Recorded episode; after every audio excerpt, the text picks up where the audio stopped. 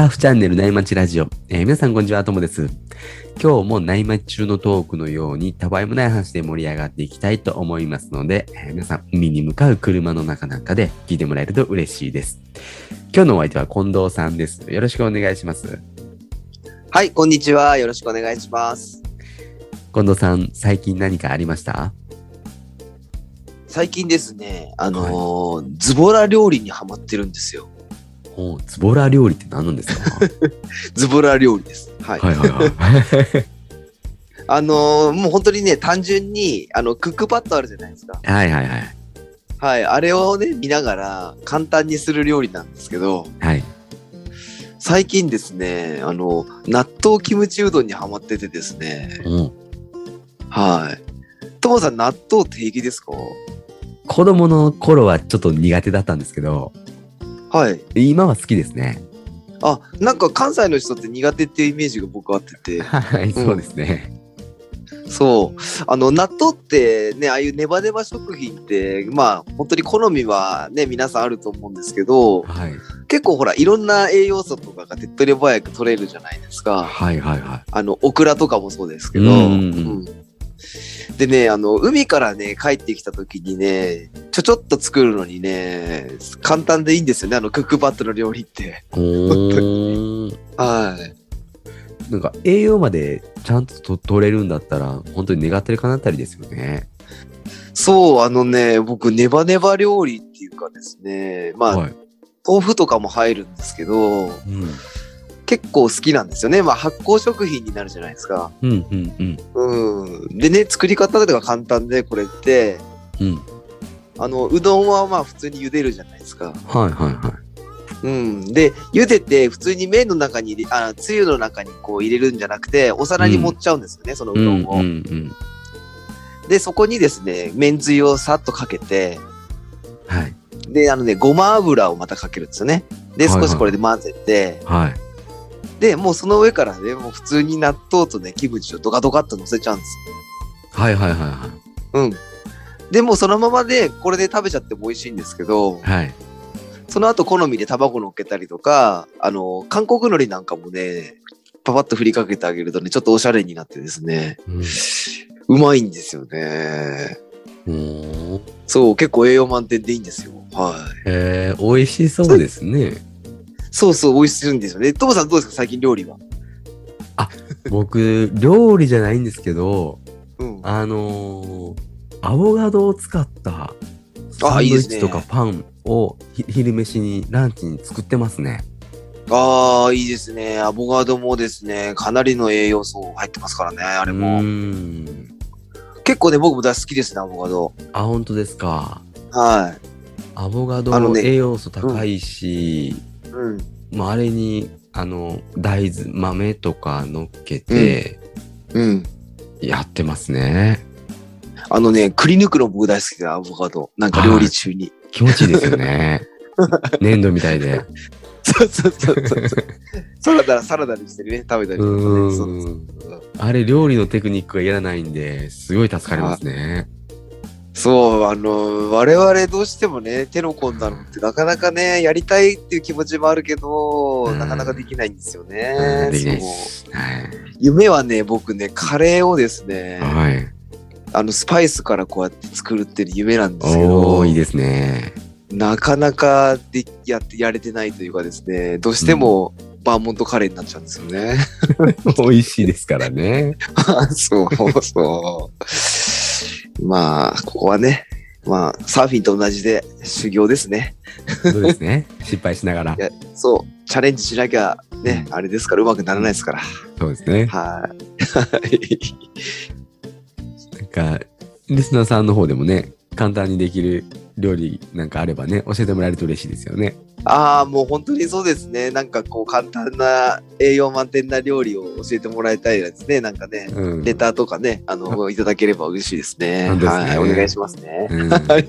いやーそんな話してると、アウトからいいセットが入ってきたんですけども、はい今日。も2つ目のセットでいこうと思うんで、ちょっと宣伝だけさせてください。はい。ありがとうございます。はい、近藤さんはですね、パーソナルトレーナーとして訪問もね、してくれるんですけど、まあオンラインで、えー、 Zoom でも相談に乗ってくれるサービスがあるんで、ぜひね、何か体のお悩みがある方は、概要欄に近藤さんのインスタの URL 貼っておきますので、ぜひ DM してみてください。はいあとですね、あの、Spotify のプレイリストで、えー教えてサーファーズ身体管理学として、こう、まとめてるんで、放送を。こちらもね、概要欄に URL 貼っとくんで、ぜひ興味ある方はチェックしてみてください。はい。よろしくお願いします。ありがとうございます。はい。じゃあ、それではですね、2本目のセットが来たんで、本題に行きますね。はい。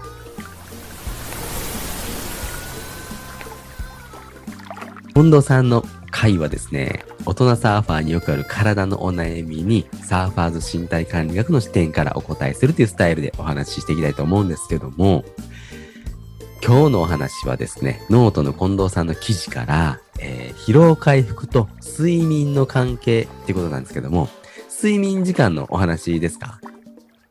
はい。あのー今回はですね、この睡眠時間を詳しくお話しするっていうよりも、あの、質についてをちょっとお話ししたいんですよね。うんうん。うん。で、ともさんどうですかね？いつも熟睡できてますか？うーん、日によるって感じですね。ああ。寝れる日もあれば、まあ寝れない日もたまにありますね。うん、あのね、毎日ね、熟睡できたら一番いいんですけどね、なかなかね、う難しいですよね、これは。うんうんで、あ、じゃあ、ついでに睡眠時間どのぐらいですかね？僕だいたい6時間ぐらいですね。じゃあ、まあまあ、しっかり6時間取れてる感じなんですかね。うんはい。うんはい。で、あの、睡眠時間はですね、あの、結構これ個人差とか人それぞれありますよね。あの、うん理想の時間っていうのが。ううんん。でもね、あの、日本ってね、なんかよく統計的にもね、先進国ではい。結構睡眠時間が短い人が多いっていうふうに言われてるんですよね。外国に人と比べると。うーん。うん。で、あの中にはね、もうショートスリーパーって言われて結構睡眠時間短くても大丈夫な人がいるんですけど、はい。これはね、なんかね、なかなか何時間がいいとかっていうのはね、結構なかなか難しいんですよね、やっぱり。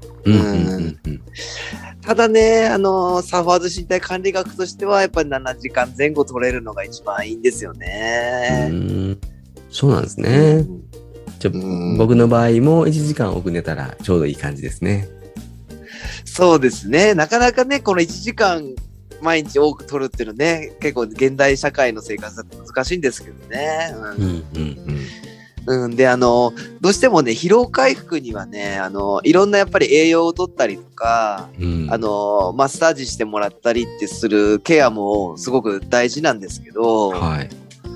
意外とね、これよりもね、あの、取れてないのが睡眠なんですよね、皆さん。うーん。はい。で、睡眠って言ってもその質の問題とかもあるんですけど、睡眠のね。うんうんうん今日は、あの、睡眠がなぜ疲労回復に大事かっていうお話と、あとは、あの、良い睡眠ができるためにおすすめなことと、はい。逆に避けてもらいたいことですね、睡眠のためには。その辺をね、うんうんちょっとピックアップしてお話ししてみたいと思ってます。うんそれはまたね、新しいお話聞けそうですね。はい。うーん。サーファーズ身体管理学っていうのはですね、近藤さんのトレーナーとしての知識と趣味のサーフィンを融合させてね、大人サーファーに向けて体の管理の仕方とか、知識ってところを整理したものになるんですよね。で、まあそれでね、早速ですが、睡眠と疲労回復についてもう少し詳しくお話ししてもらえますか？はい。あの、まず、睡眠中の時間って、はい。あの、疲労しているね、サーフィンの後の、うんあの、体を回復するね、やっぱ一番のゴールデンタイムなんですよね。うん。もう、ある意味なんかこう、自分病院っていうかですね、なんかこう、かけがえのない、なんていうんですかね、この回復の時間を、この睡眠中してるっていう感じなんですけど、はい。ゴールデンタイムって何なんですか、はい、あの、前にですね、新陳代謝の話をしたと思うんですけど、うん。この新陳代謝ってやっぱりあの疲労した筋肉とかをね、あの修復するためにとても大切なんですよね。はいはいはい。はい。で、睡眠中ってね、やっぱこの新陳代謝を高めて、高める時間なんですよね、すごく。はいはいはい。で、あとね、内臓をね、休めるっていう作用もあるんですよ。うん。うん。あの、ね、寝てる時に寝ながら食べれないじゃないですか。はいはい。そんな感じなんですけど。で、内臓をね、やっぱりね、しっかり休めることをしないと、はい。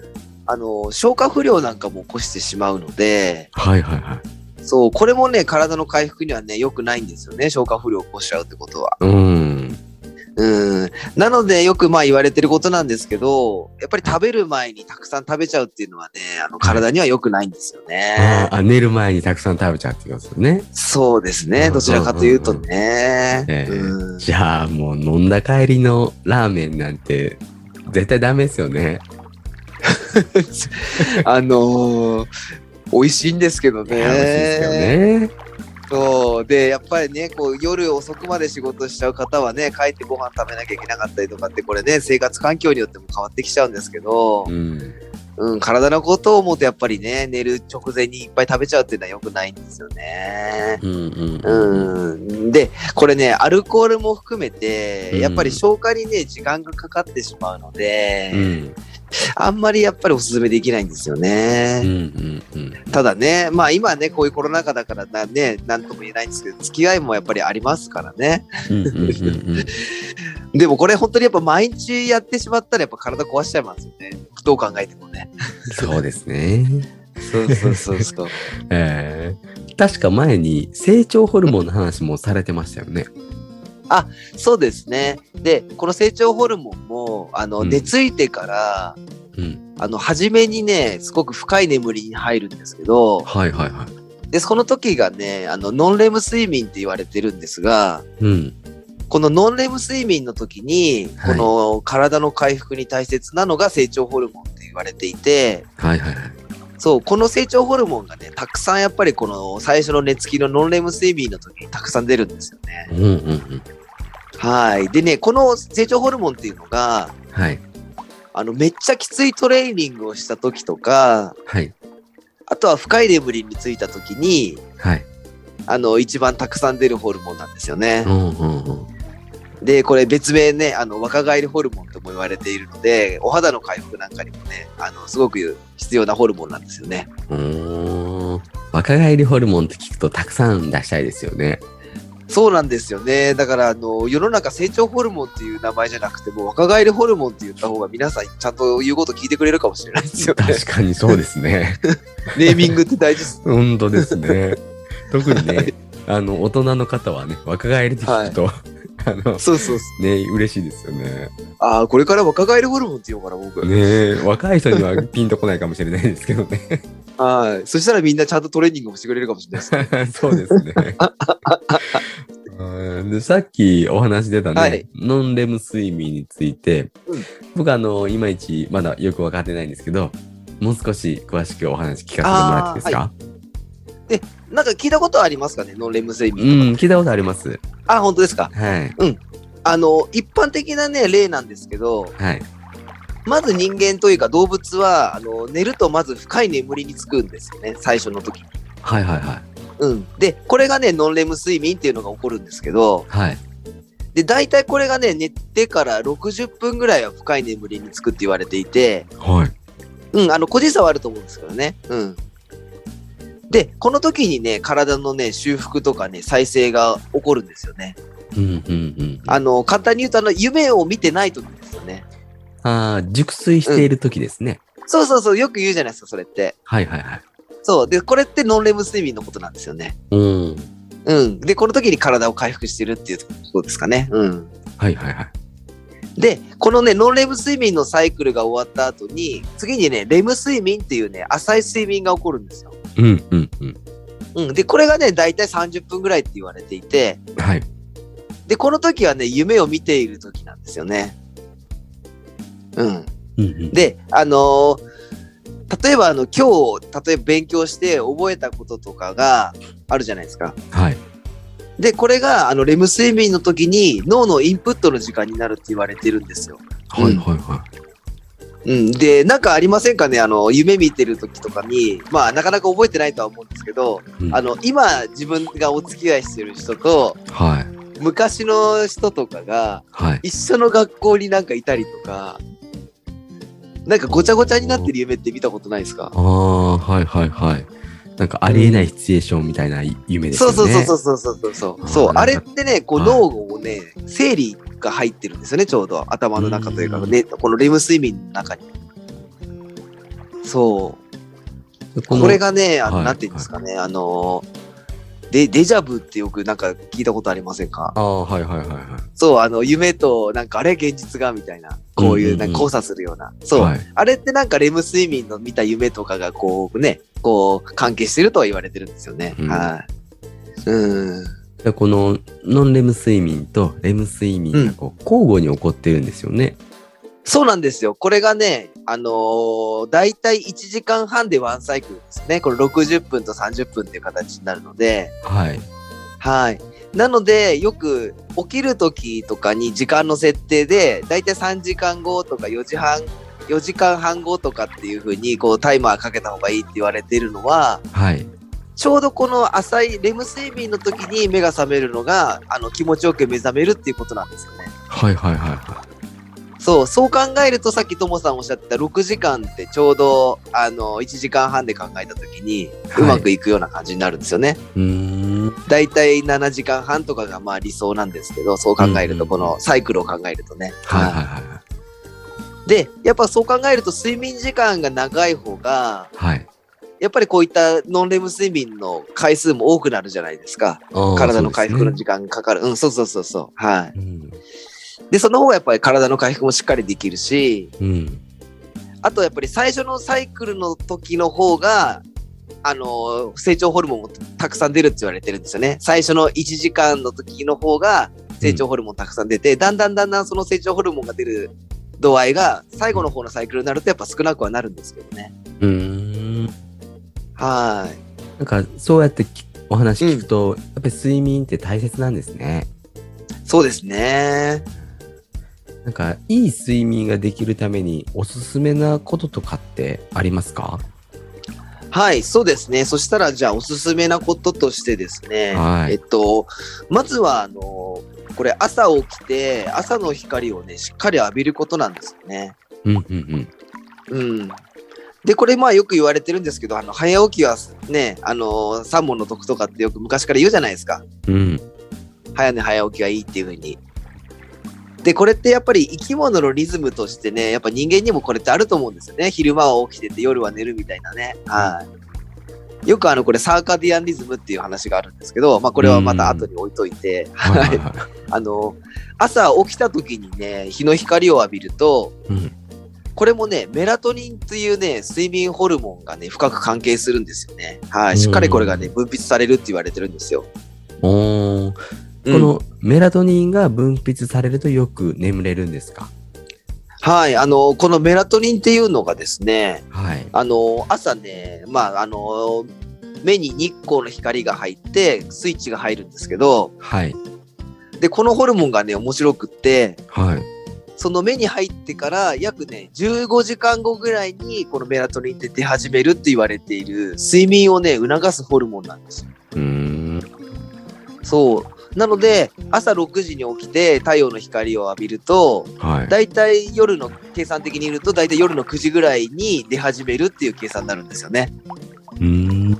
そうそうそう。あのーこのメラトニンもね、すごくその睡眠の質にとってもね、関係しているので、あのー朝はしっかりあの日の光を浴びてください。これ結構大事なポイントですね。おーじゃあサーファーは大丈夫ですね。もうね、サーファーはね、理想ですよね。だからみんなやっぱり眠くなるじゃないですか、夜。まあ、はい体の疲労もあるとは思うんですけど、これ、ああ、メラトニン出てるな、だなと思ってもらえるといいと思いますうん。眠くなったら夜。はいはいはいはい。はい。他に何かありますか？はい。で、これはね、あの、まあ、体に悪いっていうわけじゃないんですけど、うん。あの、さっきの話と、あの、交差しちゃうんですけど、はいなるべくこれもね、食事とお風呂の、あの、湯船に浸かる時間ですよね。はい。そう、これはね、だいたい2、3時間前までに済ませてもらった方が、あの、いい睡眠をとるためにはいいかもしれないんですよね。はいはいはい。うん。で、これ、あの、食事もね、入浴も、疲労回復には大事なことなので、あの、しっかりやってもらうってことは大事なんですけどね。うんうんうんうん。食事はね、さっきうんの消化の時間と関係してますかね。はい、あの、そうですね。あの、やっぱりどうしても胃腸は休ませたいんですよね。はいはいはい。睡眠中は。うんうん。で、そう考えるとやっぱ寝るやっぱ3時間ぐらい前には、あの、食べておきたいですよね。どうしてもう。んうんううん。ん、なかなか難しいかもしれないんですけどね、皆さん。うん。うんうんそう。で、あとね、このお風呂の入ったね、あの入浴の後とかって、やっぱり体温が上がってるじゃないですか。うん。うん。あの、ゆっくり湯船とかで使った後って。はいはいはい。そうするとやっぱ体がほてっちゃってってね、なかなか寝つけなくなってしまうことが多いんですよねう。ーん。うーん。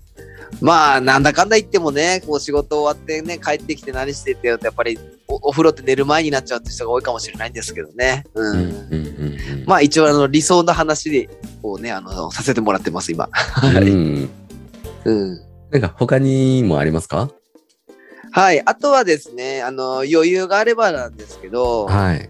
あの、寝る前はね、あの、ゆっくりこのストレッチとかヨガじゃないんですけど、なんかうんリラックスできるようなことをしてもらって、はい。あの、副交感神経が優位になるとね、やっぱ寝つき良くなるって言われてますよね。う。うんん。で、逆にこれ、寝る前とかにトレーニングをがっつりしちゃうと、逆にあの、まあいないと思うんですけど、目が冴えてしまうので、あの、これはあんまりお勧めできないかもしれないですね。うん。うん。どね。まあ今ね、24時間ジムがあるからね、あの、がっつりやってますよっていう人もいるかもしれないんですうんけどね。うん。まあここは何とも言えないところですね。はい。逆にこう避けてもらいたいことって何なんですか？あのこれね、避けてもらいたいことはですね、あの、これ私もやってしまうんですけど、やっぱりね、スマホとかね、あの、パソコンの作業は、うん。すごくやっぱり今言われてるあのね、ブルーライトっていう影響がすごくやっぱりあるんですよね。うん。で、このね、ブルーライトってね、あの、さっきお話しした、あの、メラトニンの分泌をね、阻害してしまう可能性もあるんですよね。ああ、はいはいはい。そうなんですよ、ここが。うん。で、あとは、あの、ゲームも、まあ、あんまゲームやる人いないかもしれないんですけど、ゲームなんかもね、どうしてもやっぱ交感神経優位になっちゃうので、スイッチ入っちゃうので。うん。なので、逆に寝つく寝つけなくなってしまう可能性もありますね、この辺は。なるほど。はい。じゃあ逆に朝目覚めが悪かったらスマホでゲームするのがいいかもしれませんね。でもね、これね、あながち、ある意味、ともさん正解かもしれないですよ。ああ、そうですようねん、。なので、そう、皆さん、目覚め悪かったらすぐスマホ見て、なんかゲームやった方がいいかもしれない。ですね。うん極端ですけど。他に何かありますか？はい。で、これもさっきお話ししたように、やっぱりね、あの、お酒ですね。うんうん、あの、ね、お酒楽しいですけど、まあ、やっぱり寝つきを良くしようとしてよく、ね、飲んじゃう人っているじゃないですか、お酒を。はいはいはい。うん。でもね、これもね、飲みすぎてしまうとですね、あの、はい帰って途中で目が冴えてしまったりとか、うんあの、おしっこに起きちゃったりとかするので、うんあの、睡眠の質がやっぱ下がってしまう可能性がね、やっぱ多々あると思うんですよね。過度の飲酒っていうのは。ああ、なるほど。じゃあ深酒はちょっと注意したいですね。うん。そうなんですよね。これ、あの、飲みすぎてあのダウンした時っていうのは、あの寝つきがいいっていうよりはね、どちらかというと、あの、気絶に近い状態かもしれないですね。ああ、うんなるほどなるほど。えー、じゃあ本当に注意しないとダメですね。そうですね。睡眠大事なんでね、皆さんしっかりしてくださいね。うんうんじゃあですね、今日の話まとめるとですね、はい。疲労回復には睡眠がとっても大切で、えー質のね、いい睡眠をとるためには朝しっかり太陽のね、光を浴びて、ホルモンの分泌を良くさせて、で、入浴とか食事はなるべくこう寝るね、数時間前までに済ませることがおすすめってことですね。はい。で、逆に深酒とかね、寝る前のスマホとかパソコン作業はなるべく控えるって感じですね。うん。で、そうすることによって、いい睡眠、いいね、睡眠が得られるみたいな感じですかね。はい。もうバッチリですうね。ん。まあなかなか今日お話ししたことってね、なかなかこう規則正しすぎちゃってつまらないかもしれないので、はいはい、はい。あのね、皆さんなかなかできないかもしれないんですけど、ある意味あの今日理想なお話をしたさせてもらったので、うんうんうん。はい。で、やっぱね、我々シニアサーファーの年代になってくると、はいなかなかこう深い眠りが獲得できない人が多いんですよね。はいはいはで、なんか自分でね、こう考えて、あんまり最近よく眠れないなって思った時に、はい。あの、今日お話ししたことをね、ちょっと当てはめてもらって、はい。なんかピンときたことがあれば、それをちょっと実践してみてもらってね、あの、少しでもお力になれればなって思って今日お話しさせてもらいました。うんうんうんうん。はい。あの、まあ、今回のことでまた、あの、質問とか体についてのお悩みがあれば、あの、直接、あの、お話もお聞きするので、あの、インスタの DM とか、あの、公式 LINE から、あの、気軽にメッセージいただければと思ってます。そうですね。もし何か、近藤さんにお聞きしたい方がいれば、ぜひね、あの、送ってもらえると嬉しいですね。はい。よろしくお願いします。じゃあ、そろそろいいお時間なんで、今日はこの辺で終わりにしようかなというふうに思います。えー近藤さんありがとうございました。はい。ありがとうございました。今日話した内容は、えー、サーファーズ身体管理学に興味ある方とかはですね、あのー、概要欄に近藤さんのノートとインスタの URL 貼っておきますので、ぜひそちらもチェックしてもらえると嬉しいです。えー、今日もパナイさんのキンキンを聞きながらお別れです。えー、それでは皆さんのところにいい波が来ますように、えー、失礼します。失礼します。